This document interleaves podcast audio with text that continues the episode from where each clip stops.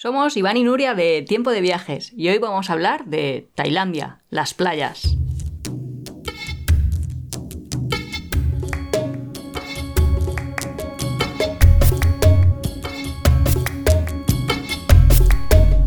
Porque hablamos de- en el capítulo anterior de, todos los recorridos que se podía hacer por Tailandia, hablamos de, de Bangkok, de Chiang Mai, de todas las zonas de Tailandia. Y, y nos quedaban muchas, o sea, nos quedaron en el tintero toda la zona de playas, las islas, y, y nos han pedido eso, y también nos han pedido eh, que hablemos del- de la comida, más en específico, y de los presupuestos de viaje, de cuánto cuesta viajar por Tailandia. Sí, Así que- porque no nos dio tiempo, fue un capítulo Claro, ahí, es que fuimos- Tailandia es, que Tailandia. Sí. Es que es mucho Tailandia. es- es la puerta del este. Sí, para, y además para nosotros que nos encanta Tailandia, pues no nos dio tiempo. El caso, que vamos a empezar por un poquito por las islas. Sí, porque el recorrido ya lo hicimos la otra vez, entonces ahora ya directamente las islas. ¿Qué islas te llaman la atención a ti más? ¿A ti? A Dime un nombre de una mí- isla. Bueno, va, me sé, es que todas empiezan por ko, no sé qué. Entonces, Claro, es que Ko significa isla en, en tailandés. Entonces, a ver, cosas así que la gente le suene mucho o sí que lo hayan visto, quizá lo más famoso de las islas, y eso que yo nunca lo he visto, pueden ser las fiestas de la luna llena. ¿No? Estar en una isla en Tailandia, en una Sí, fiesta de luna eso es la isla Koh Phangan. Eh, yo fui durante, yo estuve durante la vuelta al mundo en muchos periodos, estuve solo, no, no viajaba con Nuria, y en uno de ellos fui a la isla de la Lluvia Llena, muy bien, esa es una de las islas.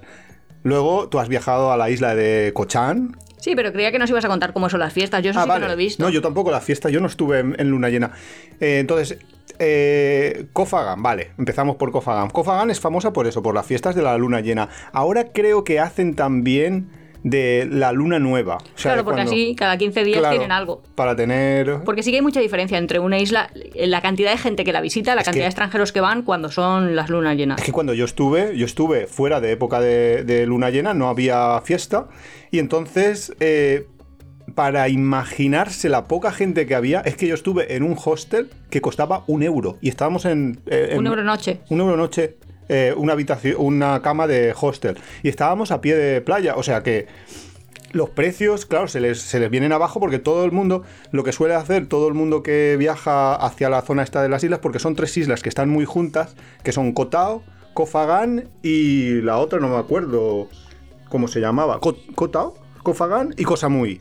¿Vale? Entonces, la de Koh Tao es una isla que también es bastante famosa porque es muy barato hacer snor- eh, buceo. Entonces, te vas allí, haces los cursos de buceo cuando no es luna llena, cuando empieza la época de la fiesta de luna llena, te cambias de isla y te pasas todo el fin de semana en la isla en- de fiesta, básicamente. Bueno, fin de semana cuando caiga. La suelen mover al fin de semana. O sea, empiezan a lo mejor el día del que es la luna llena y luego se mueven hasta el fin de semana, o al revés, o comienzan yo el fin de semana y quieren continúan. alargarlo un poco y de Claro. hecho los locales están intentando hacer más fiesta. Claro, Sí, o sea, llamar la atención. Por eso hacen ahora lo de luna nueva, luna... Es como un festival, sí, Sí. sí, al final. Eh, lo que pasa es que yo, yo esa, esa celebración no la vi. Yo hablé con gente que sí que había estado, porque en el hostel conocí gente que sí que se había quedado desde. Porque yo cuando fui sería como había pasado como una semana ya desde la última fiesta.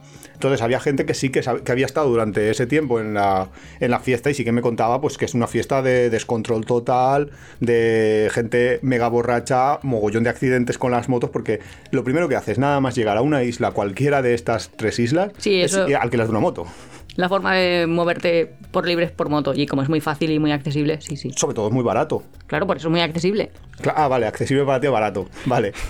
Quiero decir que está, está al, al alcance de todos. Ya, pero muchas veces al alcance de todos, eh, por el miedo a conducir una moto, no. Claro, pero como en las islas en la India, tampoco hay tanto tráfico, quiero decir No, que claro, realmente bueno. solo, Claro. solo llegas por barco.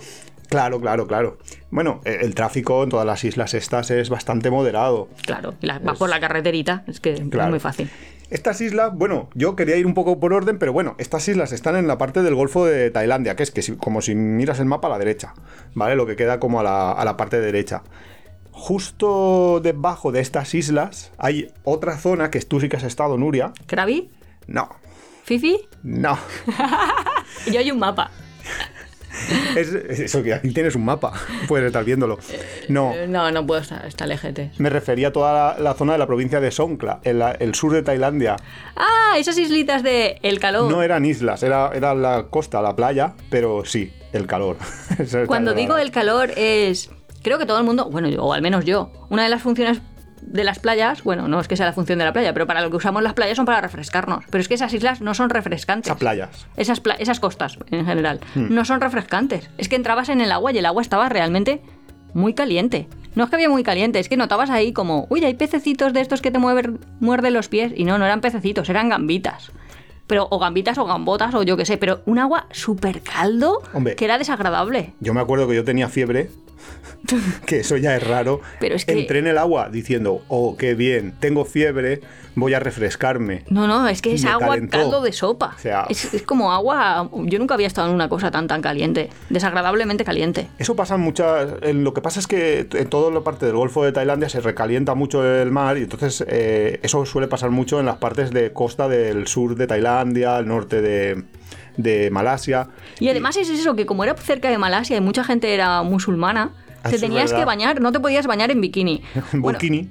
Sí, tenías que bañarte en burkini de este de ahí con pañuelo súper tapado, porque no por nada, ¿eh? No es que religiosamente te lo obligares eh, ni nada, pero es que era peor que las películas de Alfredo Landa de años 60. Pero porque todo el mundo lo hacía, entonces no ibas a. O sea, No, pero es que yo- haberlo intentado, pero. Que va, que va, si, no- si me miraban 80 personas y estaba es entrando con un pañuelo verde. Y eso que la playa estaba vacía, todo. que eran playas, o sea, es que eran como playas gigantescas de estas del Caribe, gigantescas de metros y metros de arena, y apenas había gente en la playa. Pero la Normal, había- ¿cómo va a haber gente si es que no, eso no era refrescante? Si eso es meterse en la sopa para hacer el fideo.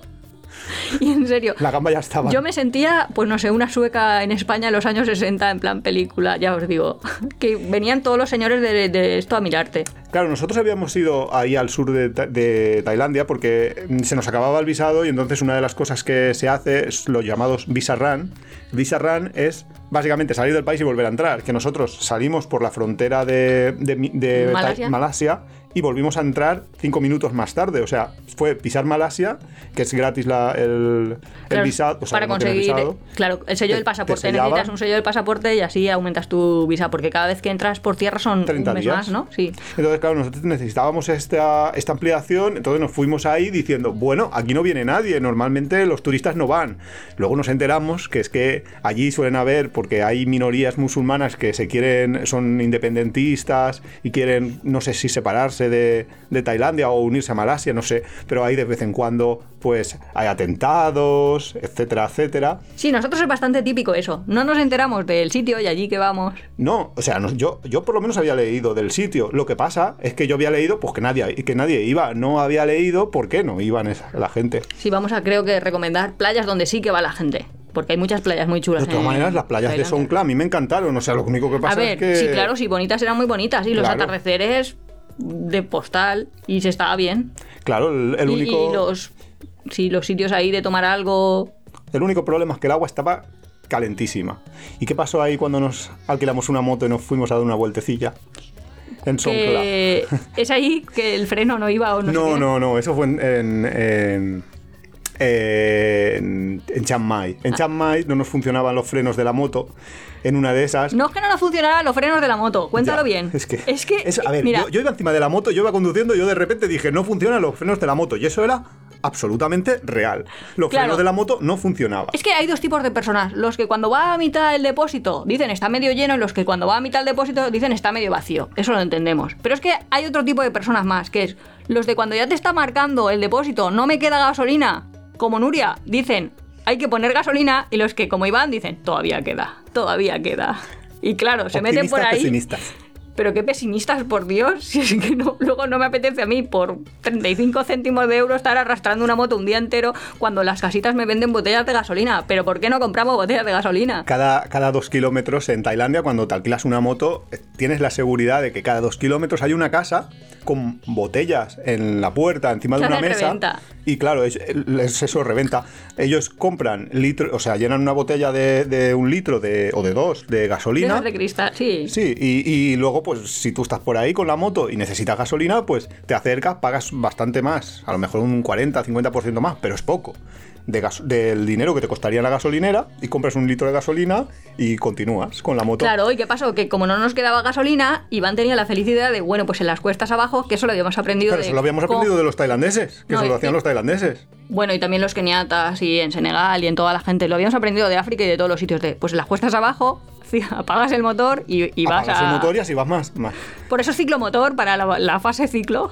Claro, entonces, como nosotros habíamos aprendido eso, y de hecho lo habíamos hecho muchas veces, eh, cogíamos la moto, eh, cuando estábamos arriba del todo, pues nos dejábamos caer como si fuera una bicicleta. ¿Qué pasó? Que esa moto, por lo que sea, ese modelo en Por concreto, modelo. claro, ese modelo en concreto, el freno solo funcionaba si estaba dado la llave de contacto, con lo cual no funcionaba cuando nos lanzamos por una cuesta. Pero no lo sabíamos y de Pero no pronto. teníamos ni idea de que no no sabíamos que era porque no está el motor puesto. De pronto creíamos, bueno, lo típico de Iván y sus frases lapidarias de no estamos solos. Pues fue la frase de vamos sin freno. Y claro, íbamos. Íbamos sin bajando. freno, la verdad. Sí, pero es que claro, era montaña abajo, ahí por el terraplén. Era, Que- claro. Yo me veía como los dibujos animados, ahí, a lo Mortadelo y Filemón, de Pues "A- íbamos- ahora mismo salgo aquí pues, volando. Pues es verdad, y para frenar un poco la moto, pues poníamos los pies. Sí, vamos poniendo los pies, pero claro, también en Tailandia una de las cosas que pasa es que siempre vas con flip-flop, con chanclitas de estas del dedito, que tampoco para se puedes hacer que muchas sea cosas. La zapata de freno no. Claro que dices, ¿por qué me encontraré tantas zapatillas de estas por aquí en mitad de la jungla? Pues El caso. El caso. Que eh, en una de esas ya no, nos las vimos ya muy jodidos en una de las cuestas para abajo para, para, para bajar, el- para frenar la moto. Y ya dijimos, mira, así no se puede continuar. Y tampoco teníamos tanta gasolina como para jugárnosla. Entonces, ¿qué dijimos? Vamos a esperar a que pase uno de estos camiones que pasa de vez en cuando. le hacemos el autobús al camión. Exacto, que cargue la moto, que nos cargue a nosotros y yo qué sé, ya llegaremos al esto. Y entonces, no sé cómo fue, que nos dimos cuenta que la moto no. No, porque arrancamos para ir a buscar dónde estaba ya el camión o dónde parábamos o dónde tal, y de pronto dices, uy, pues sí, sí que frena. Claro, Y, yo dije, cuenta- a ver si solo frena, no frena cuesta para abajo. Que, que ya ves tú la tontería del razonamiento que dices, esta mujer ha estudiado, pues sabrá algo de motores, cómo va a frenar cuesta para abajo. Pero no, era lo de que si estaba el motor dado, ya hicimos las pruebas y ya dijimos, ah, pues ya sabemos qué pasa. Exacto. Y entonces eh, ya pudimos continuar y volver. Encontramos un sitio, pusimos gasolina normal y corriente, gasolina de, de una botella de dos litros de una casa. Claro, claro. Y ya no hubo ningún problema en el resto del camino, no pasó nada. No, sí, en las playas de por sí no te tiene que pasar nada. Bueno, es que eso no era la playa, eso era Chiang Mai. Pero bueno, el caso, volviendo a las playas, no. Cuando cogimos la moto en Chiang Mai nos fuimos a dar una vuelta. Pillamos eh, la moto y nos fuimos a dar una vuelta y, nos- y claro, nosotros no sabíamos que era una zona de ataques terroristas habituales. Entonces, claro, entre que hay ataques terroristas habitualmente, que los turistas por eso no van. Nosotros, eh, típico, o sea, es que íbamos con Es que me estoy riendo porque es que un noruego ahí diría en los años 80 o en los años no, no en los años 80 voy a ir por aquí por estas por estos caseríos bajos aquí a hacer senderismo Uy, aquí hay un agujero, vamos a acabar a ver qué encontramos. Uy, un arsenal, aquí han encontrado armas.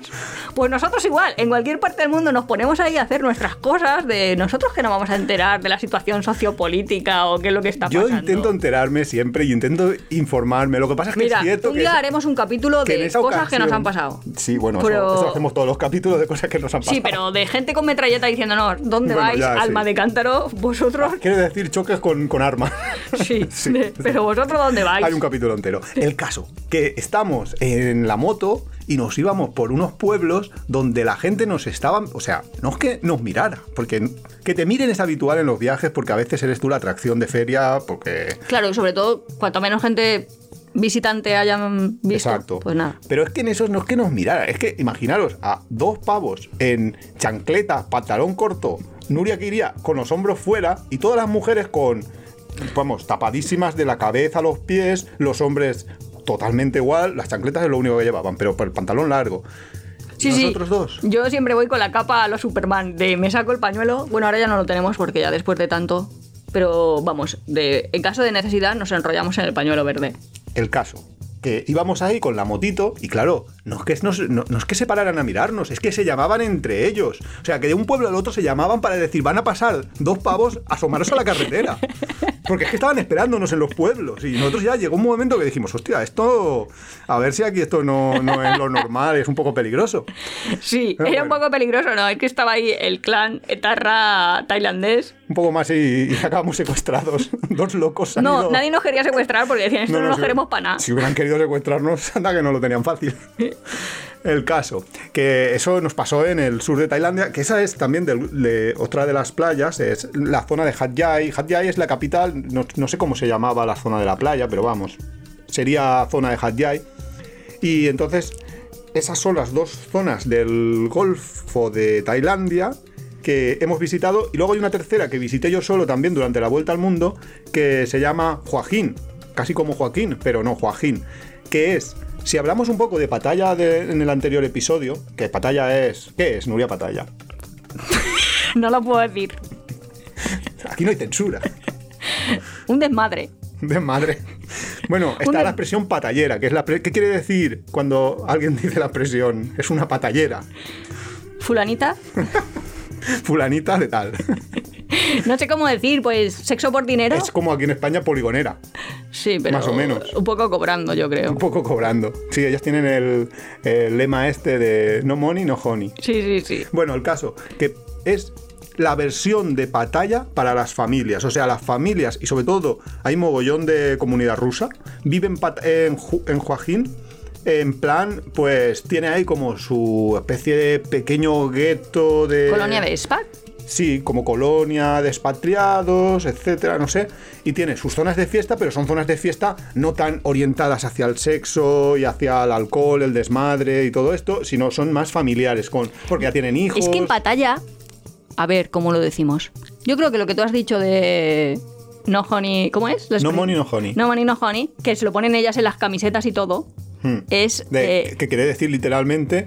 Sin dinero no hay luna es, de miel. Es miel, Sí. lo cual, pero que lo que quieren decir es que sin dinero pero no follas. Mucho, sí.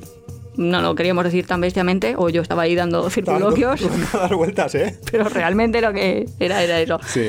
Pues Pero bueno, en realmente realidad, en muchos, realidad- es que muchísimos abuelos, de verdad, desagradables Sí, abuelos. sí, eso llega a ser bastante eh, desagradable en la zona de Patalla. Australianos, ingleses, españoles no vimos, pero ves- franceses sí. bueno, seguro que van hay por ahí a buscar mujeres que Bueno. en verdad se ponen ahí como novias. Re- Tampoco es como para. justo iba a para...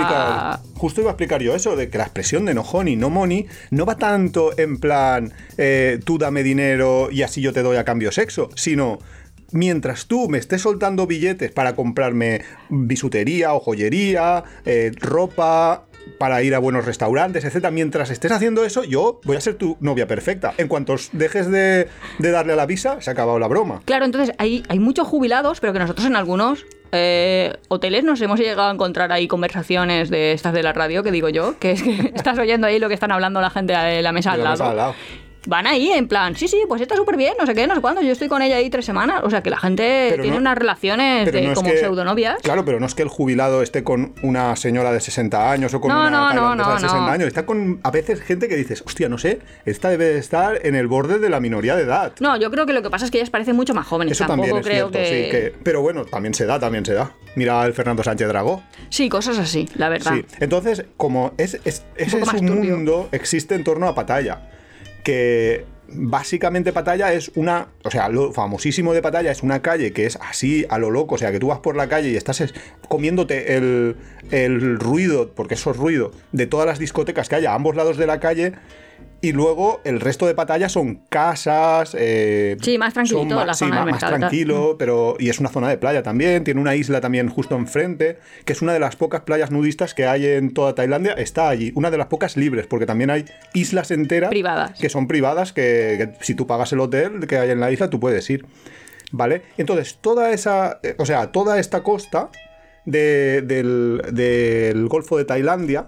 Eh, lo que tiene es aguas muy tranquilas, porque toda la parte del Golfo son muy tranquilas y muy calientes. Y en función de la época del año, es, es importante que te informes de en qué zona va a estar más tranquilo el monzón. Porque el monzón a Ya, veces es afecta más a la parte del Golfo de Tailandia y otras más al del Mar de Andamán. Entonces, en función de- del mes que vayas, yo no me sé los meses cómo van, pero bueno, eso buscas en Google, que eso lo encuentras. Lo Tienes que encuentras hasta la Lonely Travel.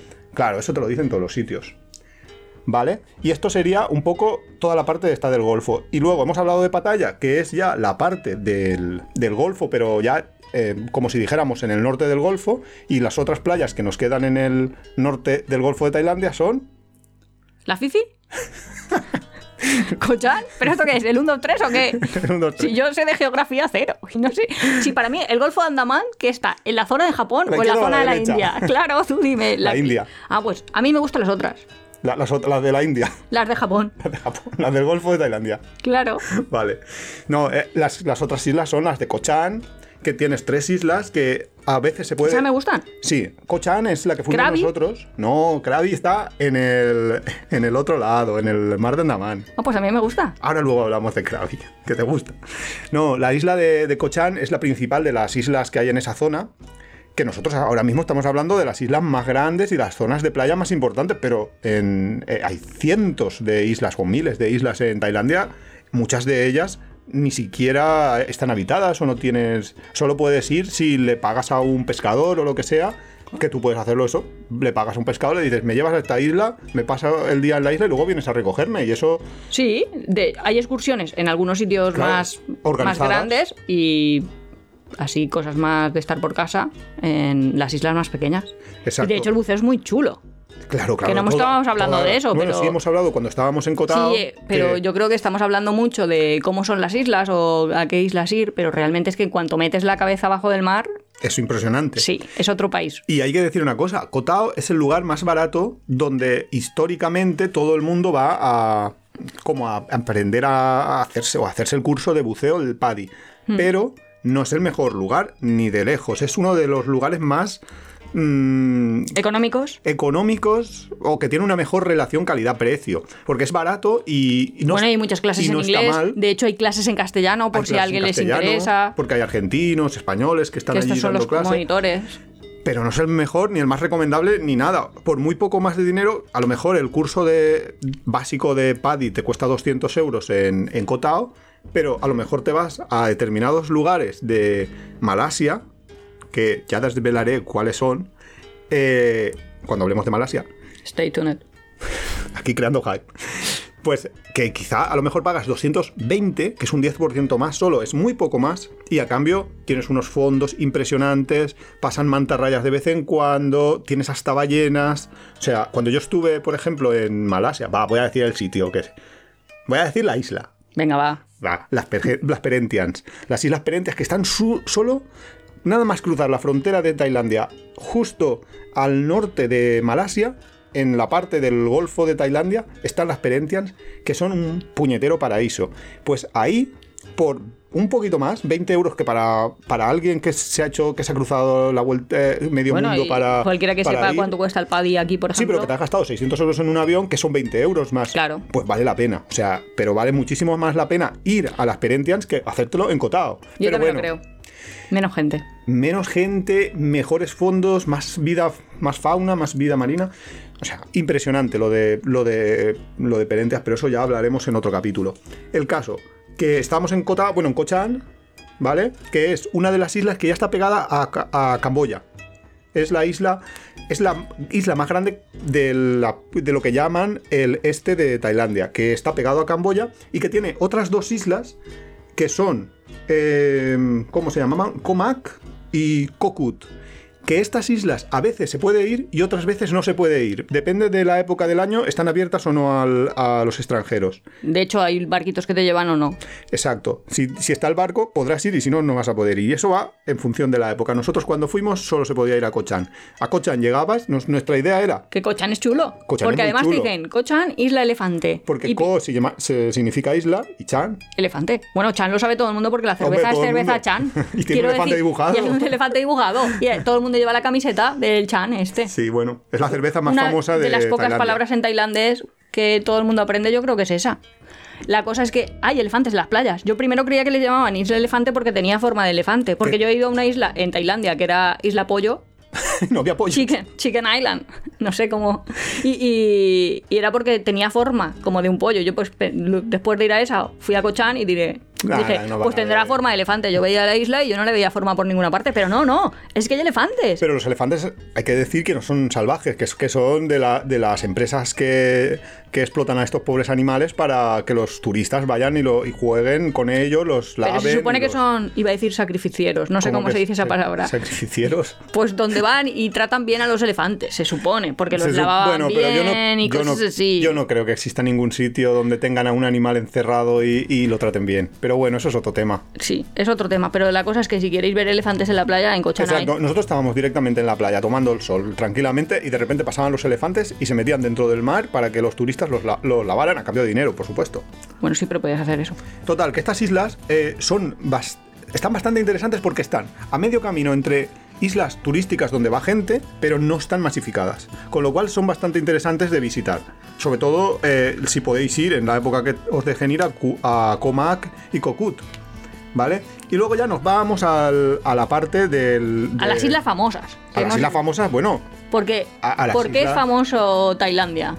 Por la isla. por la película de la playa. Sí, yo creo que sí. Al menos al principio se abrió a los turistas porque todo el mundo quería ver la película de la playa, que La era el libro de la, playa. película no, la, la película la veías en tu casa. Luego ibas a ir a ver la playa. Querías vivir la experiencia que había vivido el del libro. Vale. Y bueno, luego se hizo la película de Leo DiCaprio y todo el mundo yo creo que más o menos Hombre, la conoce. la experiencia de, de Leo DiCaprio en la película no creo que la quiera vivir nadie, pero bueno. Bueno, ver pero quería que descubrirla, se mostraban sí, ahí. sí. Vale. El caso. La cosa es que eso son dónde- famosas, famosas. Claro, ¿eso dónde es? Eso sí que lo sabes. ¿Fifi? Pipi, sí. Ah, Pipi, vale. Las islas, las islas estas sí que, sí que son súper famosas y, y tienes las escenas de... Y son bonitas. Son preciosas, o sea, es una cosa muy chula. Lo que pasa es que están mega masificadas. Es ya al límite de, de lo tolerable. Cuando Y nosotros además iba a decir, nosotros fuimos la primera vez en nosotros fuimos 2012. 2012, aquello era ya un descontrol. Pero es que ahora, 10 años después, eso debe de Sí, ser. bueno, a mí me lo han contado, que es una que es imposible, Sí. que es que no ves nada porque tienes barcos y barcos delante. Sí, sí, sí, que eso es un... Mm, Ya, es que me lo empiezo a imaginar. Pero Porque si iba mucha gente, si aún así por las excursiones de la mañana ya se juntaba mucha gente, que había, era mejor ir por la tarde, por ejemplo, pues imagínate Claro. ahora. Para ir a, a la isla de Pipi, lo más habitual es que eh, vayas, o lo más habitual, o lo más recomendable, o lo que yo recomendaría es que te vayas primero a Onang, que a Onang... Y a Ah, a mí también me gustó mucho. Sí, sí, por eso iba a Krabi, recomendarlo. Aonang y claro, Fifi. Krabi es la capital, es la, la provincia, se llama así, Krabi, y Aonan es la zona de costa más cerca de Krabi, de la capital Krabi, y, y es muy chula, es unas playas muy chulas y tienen Y desde allí, de hecho, haces excursiones a claro, distintas islas. a las tres, mm, a, la- a lo que se llama las tres islas. Que una es la del pollo. Una es la del pollo. Yo no me sé el nombre de las islas, pero supongo que si te acuerdas de que una es la del pollo. Yo me acuerdo, yo me acuerdo de la embarazada. Claro, es justo te iba a decir y es eso. es que fuimos y desde Aonan, ¿no? Haces una excursión y te llevan, llaman excursión de las tres islas. Una no puedes hacer de día. excursión de cinco islas, no sé, pero el caso. Que haces esa excursión y entonces vas con Creo un. que son cuatro islas. Cuatro islas. Vale, vas con un long tail de estos que. Explica tú mejor qué es un long tail. Vamos, es, es un barquito así a lo. Es un barco de esos típicos que se ven en las fotos de Tailandia, que tienen muchos colorines y... Sí, pero que es ahí un Pero tronco que han vaciado y ahora se ha hecho barco. Bueno, es un barco, sí, es que eso es un sí, barco. pero que es flaquito. Sí, son barcos muy alargados y que detrás le ponen una especie de motor muy alargado y por eso le llaman long tail, porque son Porque sí, como, cola. como un motor ahí... Sí, pero que básicamente es como echar un tronco al río y que eso haga. Bueno, es más, un poquito mejor, va, que eso. El caso, que... la son- cosa, que hacíamos excursiones y las excursiones tú pues compras la barca y ya estabas con más gente, pero no, no nos conocíamos de nada. Y había una, una chica, neozelandesa o australiana, no, recuerdo. sé, de, pero de por ahí. Bueno, pues total, que si en esa isla eh, lo que comentábamos de las excursiones, no, pues a qué hora salimos, a qué hora volvemos y qué recorrido vamos a hacer. Vale, perfecto, eso lo Que- teníamos que ya todo claro. eso lo habíamos negociado nosotros porque tú llegas allí, hay una especie de caseta en, en la playa de Aonan y tú allí negocias y le dices, quiero una excursión para todo el día que esté O una hora o lo que tú quieras. Claro, y el hombre claro, dice, ah, pues negocias, bien, vale. Quiero una hora en esta isla, tal. Vale, entonces, ¿qué pasa? Que a veces hay dos o, o- o varias personas que más o menos quieren lo mismo. Y entonces, si quieren lo mismo, el barquero dice, vale, ¿queréis ir con estas dos personas? Y entonces sale a la mitad de precio. Y nosotros dijimos que sí. Claro, si es que en, en Tailandia una de las cosas que mu- llama mucho la atención es que estás continuamente cogiendo barcos. Con lo cual coger un barco casi es como coger un taxi aquí. Claro. El caso, que vamos con la chica esta y a mitad... A mitad no, o sea, habíamos visitado ya Sí, tres pero islas, por la esta era tarde estábamos ahí tan a gusto porque es Sí, te en dejan la en, una isla y te pueden dejar en una isla, tú te vas a una, una parte y no ves a nadie. Es que estás ahí en tu islita desierta. Sí, porque solo. esas islas apenas tienen mm, infraestructuras y no, no son islas, No, son islas desiertas. donde viva la gente o donde vaya a un hotel. Son islas prácticamente desiertas menos cuando llega el barco. Claro. O eran así en 2012. También es verdad que Bueno, han podido cambiar no las sé. cosas. Puedes poner una foto ahí para que se vea. La cosa, que llegamos ahí y ella se quería ir porque, Porque había una bueno, tormenta. se veían nubes. Bueno, y de Sí. hecho había una tormenta, de hecho. No, sea- no había empezado la tormenta en esa zona. Pero siempre hay tormentas en Tailandia, que en época de lluvias hay que saber que tú cuando vas en época de lluvias, como en agosto, que es cuando fuimos nosotros, en julio-agosto, entonces cada día vas a tener una tormenta, te va a llover, la, te va a caer durante 10 minutos la de Dios. Y ya está. Claro. Pues no sé por qué. Bueno, que de hecho es que cuando dice Iván te va a caer la de Dios, es básicamente que una nube descarga. Y cuando una nube descarga es como abre, abren la ducha y cae todo el agua. Y además tú puedes ver dónde empieza la tormenta y dónde sigue. Bueno, total, que se estaba acercando la tormenta. Y entonces la chica quería volver y quería volver, pero no sé por qué exactamente quería volver y perderse media excursión. Y entonces la chica va y dijo, porque yo me quiero ir, no sé qué, porque va a venir la tormenta. Y entonces entre sus argumentos dijo, porque yo estoy embarazada. Y es que se le veía, además estaba muy embarazada. Y yo le dije algo así como, hombre, pero también estabas embarazada hasta mañana. Cuando- y va a ser cuando- de mí porque yo le dije eso a la pobre mujer.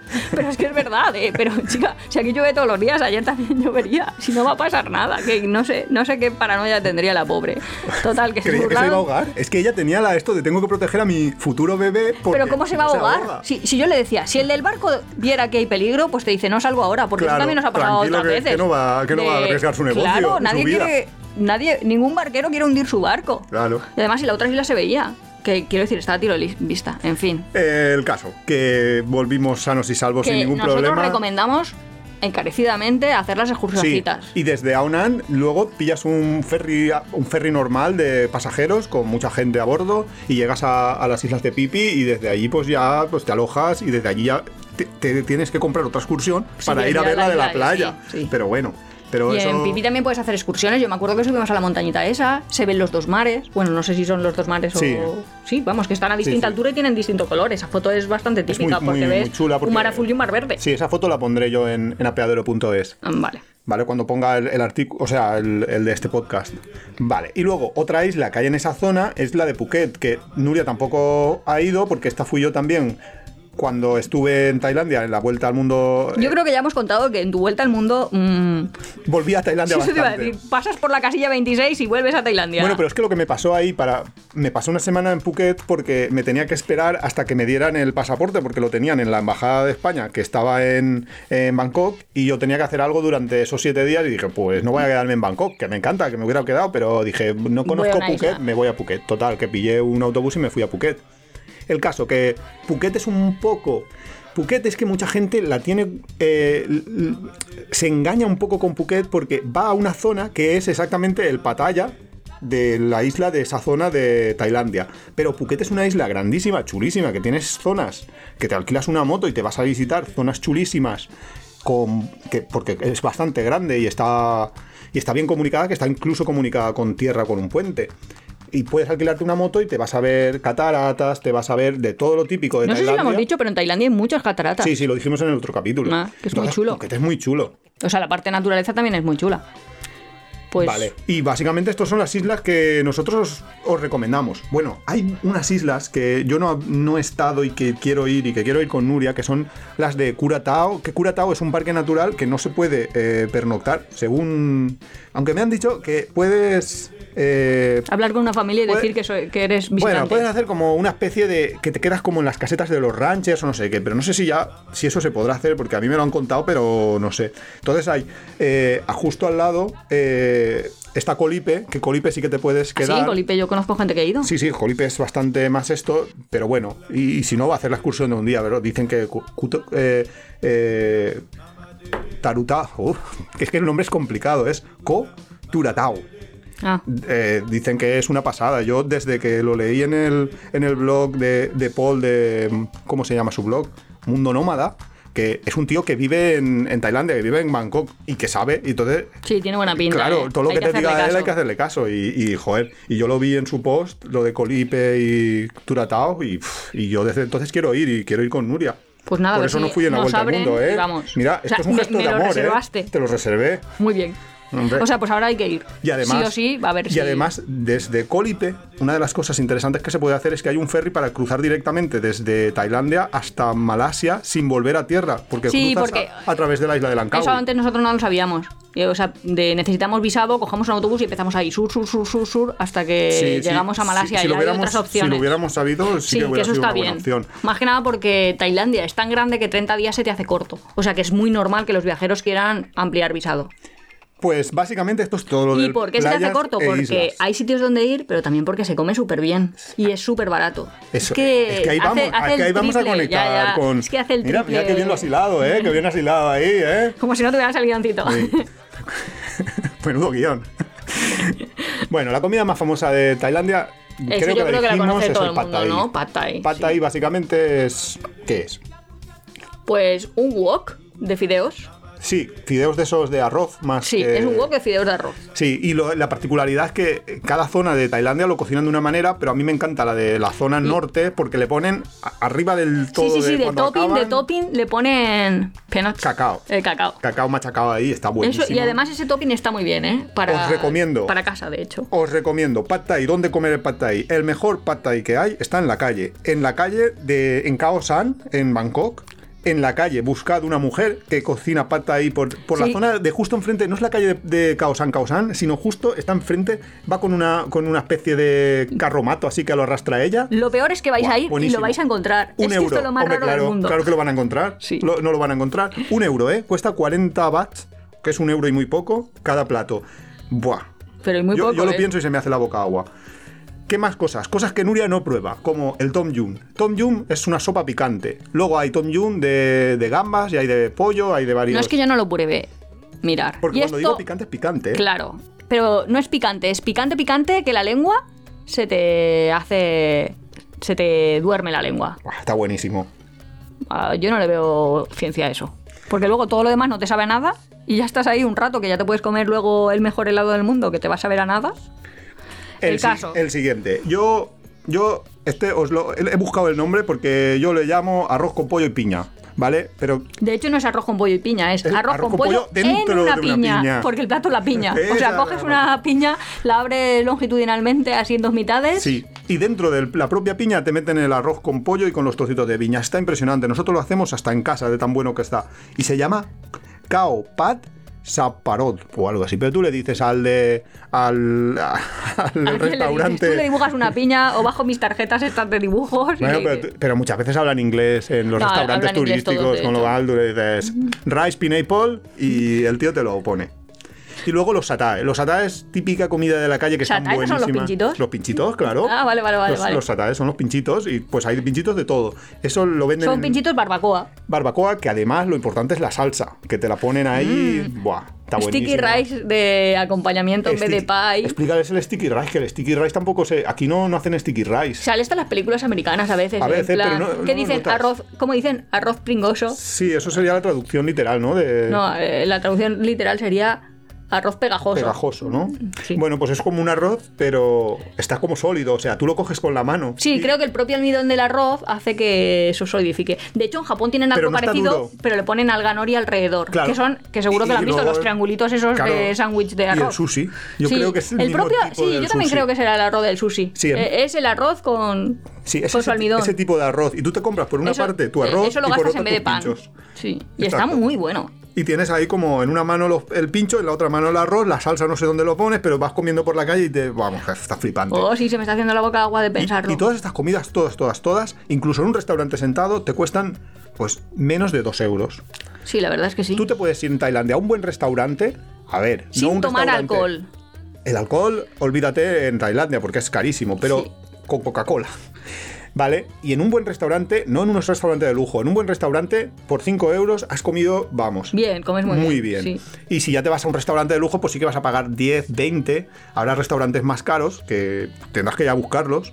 Pero con 5 euros, de 5 a 10 euros, vamos, has comido impresionante. Y en la calle, por un euro, por un euro y medio, dos euros, estás comiendo increíble. Claro. Y en la calle, cuando decimos en la calle, no es que vas- Ah, sí, sí. no estás que, en la calle. que cuando de pie. nosotros decimos en la, justo cuando decimos en la calle no es por la calle y voy andando, sino que te ponen unas mesas, bueno, que ponen ellos ahí unas mesas Mesas y una camping, sillita de sí, plástico, pero que se montan fuera. el camping ya eh, en todos los sitios. Bueno, eso en Sudamérica también hay, porque en México también había, Sí. en Argentina también, sí, es más Y normal. ese es más o menos el presupuesto de comidas. O sea, cuando tú vas a Tailandia, tienes que hacerte una idea de.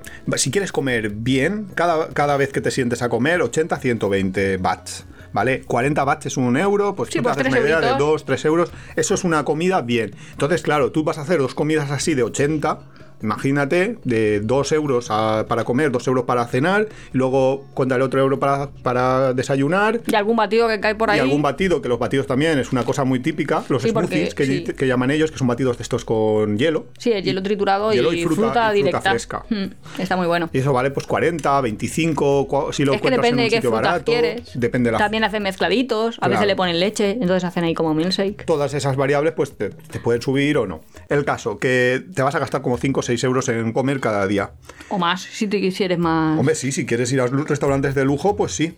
Luego, otros precios. Pues en alojamientos, eh, los alojamientos de Tailandia no son caros. Ya he dicho antes que yo he estado por un euro en, en un, eh, en un hostel. Claro, estás por un euro en un hostel, pero puedes estar en una cabañita frente al mar. Antes por lo menos Sí. costaba 16.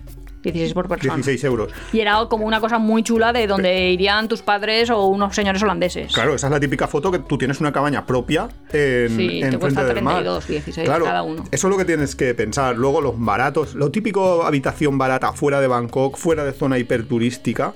¿Cinco? Fuera de zona hiperturística no significa que no estés en una isla turística, sino que estás fuera del centro centrísimo de esa zona turística. ¿5 euros dirías? Sí, yo te iba a decir do- 200-300 bahts, que es, que es una, una, una cosa bastante asumible. Sí. Pues eso es lo normal. Luego, hoteles de lujo por 40 euros también tienes. De lujo yo me refiero a hoteles que aquí le llaman de 4 estrellas, de 5 estrellas. Claro, es que depende mucho de la localización también. Y de la temporada. Porque te cambia Claro. un montón de un día a otro en la misma, pro- en la misma propia ciudad. O ciudad, villa. Claro. Depende, eso cambia mucho, ¿eh? Y luego otro precio, otras cosas, entrar a monumentos, eh, ese típico, típicas cosas.